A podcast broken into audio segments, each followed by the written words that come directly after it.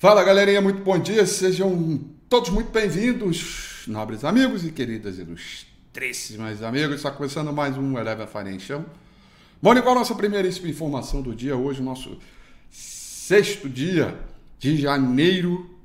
É isso aí, sexto dia de janeiro de 2022. Está começando o ano e começou já daquele jeito chacoalhado danado que já ficou tudo vermelho aqui no home broker. Vamos lá, vamos ver o panorama dos mercados aí. É, ontem, é, no Morning Call interno aqui é, da Eleven, né, junto aos analistas, eu falei, olha, se tinha uma galera que ainda estava no ritmo da Bahia, né, naquele ritmo de tranquilidade, de férias, sol, água de coco, hoje é o dia para chacoalhar a roseira e o cara voltar para a realidade, né? Porque na sessão de ontem nós tínhamos a pesquisa ADP e nós tínhamos uh, a ata do Comitê de Política Monetária do Banco Central americano. E aí, meu amigo, o que acontece é que o mercado acordou, né? Estava, estava alguma coisa ali no ritmo de, puxa, né? Aquela coisinha do tipo ano novo, rally de final de ano e não sei o que. O mercado ontem, né? Parece até que o mercado tomou o café da carninha, né? Porque o meu dia não começa se eu não tomar o café da carninha. Ai, meu Deus do céu, você não tem ideia como é que esse café é bom. Ainda mais hoje, tô precisando quase não dormir. O cafezinho aqui, já, esse já é o terceiro, tá? Só lamento, mas é o terceiro. Muito bem. Ai. E o panorama dos mercados hoje vai destacando novamente a ata a, do Comitê de Política Monetária do Banco Central Americano, que é, deu uma azedada geral aí nos mercados. Vamos lá, olha só. Ásia Pacífico, toda ela trabalhando terreno negativo, né, com exceção de, de Hong Kong, né, Tóquio fechou em queda de 2,88%, Hong Kong em alta de 1,72% e o principal índice na China, o Shanghai Composite, com uma leve alta de 0,22%.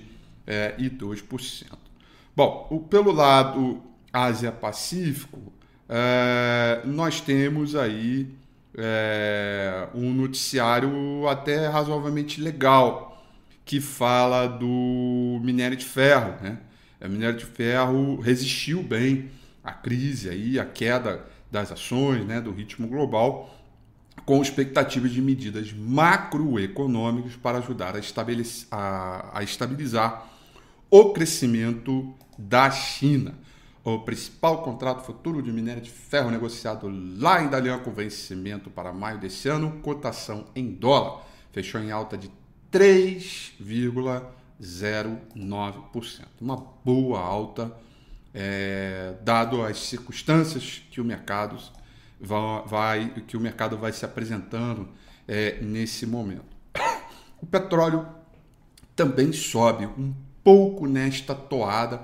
Também tivemos dado redução dos estoques ontem, é, na noite de terça e, e, na tarde de ontem, também contribui de maneira positiva. O principal contrato futuro de petróleo negociado lá em Londres, o Brent, Brentão, está subindo 1,53, o petróleo do tipo WTI está subindo 1,71%.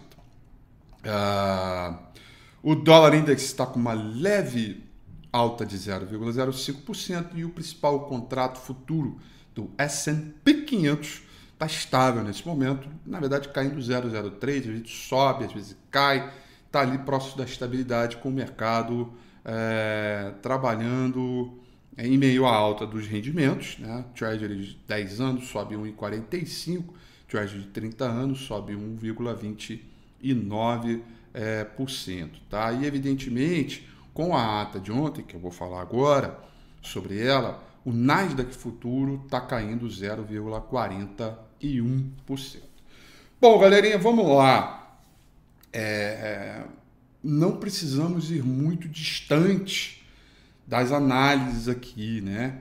Ontem mesmo, no meu primeiro Morning Call uh, do ano, né, aqui, eu comentei com vocês da minha preocupação com o mercado internacional e já convidando vocês para o próximo domingo com a FI, que eu ia falar isso bastante, né?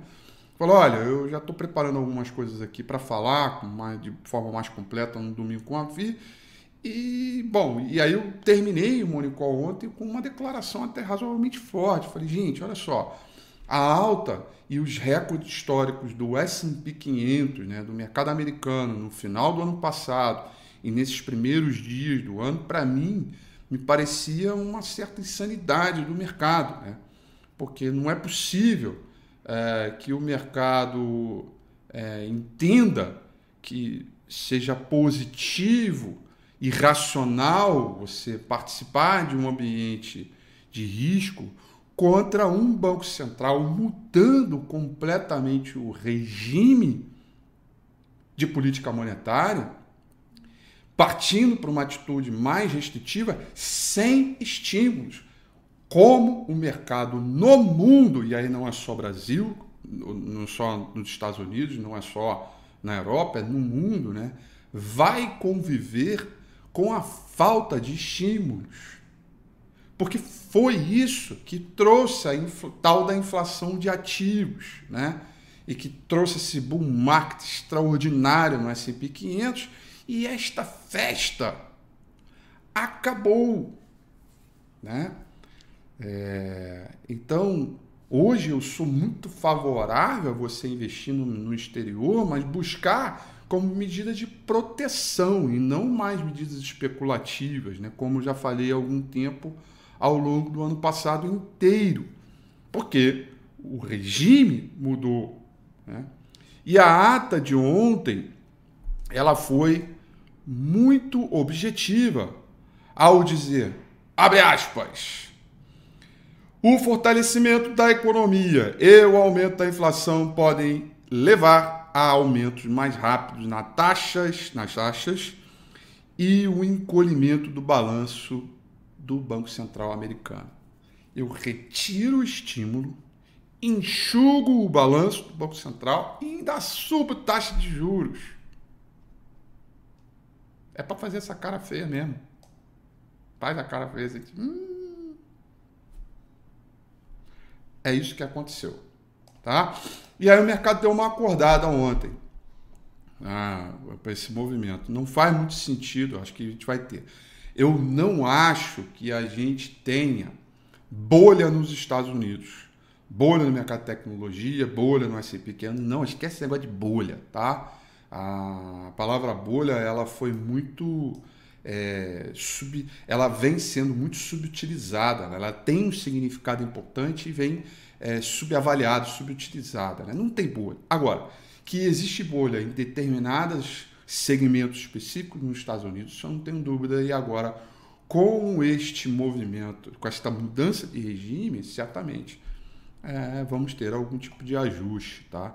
E o Banco Central ontem deu uma acordada, quer dizer, o mercado ontem deu uma acordada com base no Banco Central, isso vai obrigar a gente aqui a mudar um pouco esse tipo de mecanismo, e certamente o impacto na queda das ações no mercado internacional afetam as bolsas pelo mundo inteiro. A Europa também cai nesta manhã, mas com uma, uma, queda um pouco mais comedida, tá? Londres vai caindo 0,45%, Paris 1,13%, Franco na Alemanha caindo 0,96%. A agenda continua sendo importante para os próximos dias. Hoje, como toda quinta-feira, é, nós temos os tradicionais novos pedidos de seguro-desemprego. Esse seguro-desemprego nos Estados Unidos, tá? É, mas antes disso, temos produção industrial no Brasil, dado previsto para sair 9 horas da manhã, tá? Depois, às 10 horas e 30 minutos desta manhã, temos a, o, as novos pedidos de seguro-desemprego seguro-desemprego nos Estados Unidos. E depois, ao meio-dia, um da, outro dado muito importante, que é o chamado pedidos de fábrica é, também nos Estados Unidos. Está previsto para sair ao meio-dia é, desta, é, é, desta data. Pedidos de bens duráveis, pedidos de fábricas e depois, ao tudo isso ao meio-dia e depois acabam-se os dados. Lembrando que, lembrando, amanhã tem payroll, tá? E o que está acontecendo agora é o seguinte, é, acompanhe o pensamento comigo, tá? Dado tudo isso que eu falei sobre o mercado americano, sobre a ata, acompanhe o pensamento comigo. Antes, né? Todos os dados com a máquina imprimindo moeda, com o Banco Central estimulativo, né? com, com puxando balanço, vindo com tudo. Os dados que eram ruins sobre a economia americana é que fala, ah, o dado veio ruim. Banco Central pode imprimir mais moeda, estimula mais, estamos precisando de mais. E os dados que vinham bons, olha só, tá dando certo. Continua assim, porque a coisa está ficando boa. Agora que a gente tem uma inflação a maior em décadas nos Estados Unidos, e eu já comentei isso para vocês, o impacto de inflação lá ele é muito destrutivo, né?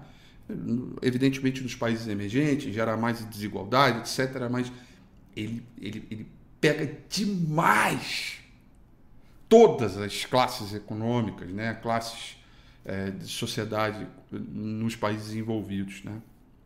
Até porque lá fora não tem a festa né, de 9,25% ao ano como é aqui, que pode chegar a 12%. Lá, quando subir, vai subir zero merreca. E vai continuar com um ponto merreca. Né? Mas, enfim, não, quero tocar esse ponto.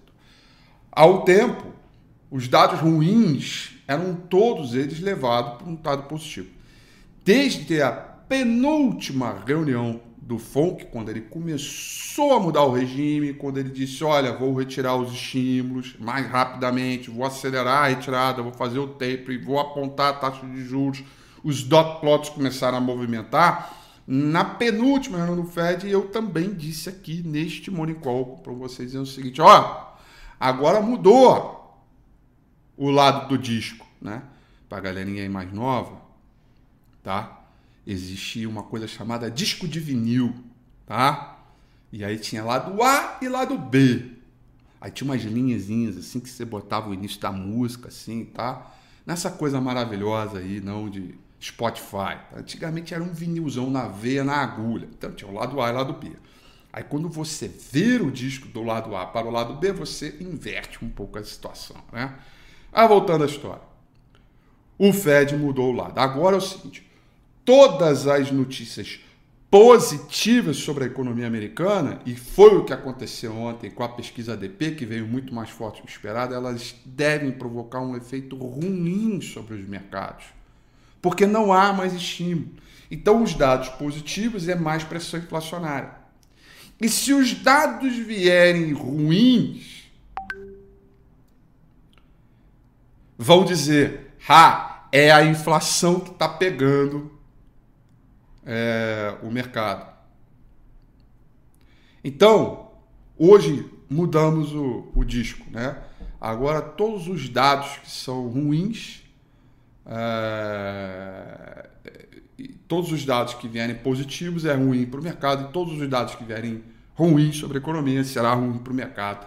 E aí a gente vai ter uma mudança aí é, é, é, quanto a essas, essas questões, né? Eu acho que assim, óbvio que eu, eu comentei, eu, eu quero pegar essa fala em um domingo com o Rafi Teve um domingo com o Rafi desse aí da vida, eu não me lembro, né? Quero pegar essa fala, né? Que eu falei, olha, eu respeito demais o Banco Central americano, mas falar que a inflação é temporária, olhando todas essas commodities subindo, é uma verdadeira aberração, né? É, eu nunca defendi a tal da inflação temporária, né? Acho que o Fed errou demais ali, se colocou atrás da curva e agora está querendo correr atrás do rabo, tá? É, isso foi dito muito nos domingos com a vida aí da vida é, do ano é, passado, tá? E aí o seguinte, galerinha, dito isso, pedrada no índice Bovespa logo no nosso quinto dia aqui. Hoje, para o sexto dia, nós estamos sobre um suporte importantíssimo aqui, zona do Deus me livre, região dos 100 mil pontos, tá? Se perder os 100 mil pontos, nós estamos com um caminho aberto para procurar os 93.300 pontos. Tá? É, bandas de Bollinger estão abertas, volatilidade abriu nos distanciamos da média móvel 200 períodos. O clima não está nada legal. Tá? É, e aí, evidentemente, tem uma série de suportes intermediários aqui que a gente pode citar todos, tá? Mas o fato é que é, o fato é que nós temos essa região de suporte aqui dos 100 mil, vamos arredondar aí 100 mil, 200, 100 mil, bonitinho, né? E, e, evidentemente a perda desse ponto vai brigar aí para 93,200, tendo uma série de outros pequenos enroscos é, pelo caminho, né? E aí é a zona do Deus me livre, de novo, né? Se perder esse ponto aqui, a bagaça fica ruim, o salto de volume piorou bastante junto com o mercado, está próximo do último fundo, portanto acompanha e confirma a tendência de baixa. Desde muito tempo para cima é repique, para baixo é tendência. A gente tem reforçado muito essa ideia. A reversão da tendência sobre o índice Bovespa está muito distante de acontecer. Né? Por enquanto, só movimentos repique, algumas coisas ali. E aí vamos ficar aí para hoje com esta ansiedade para saber se a zona do Deus me livre vai ser perdida ou não.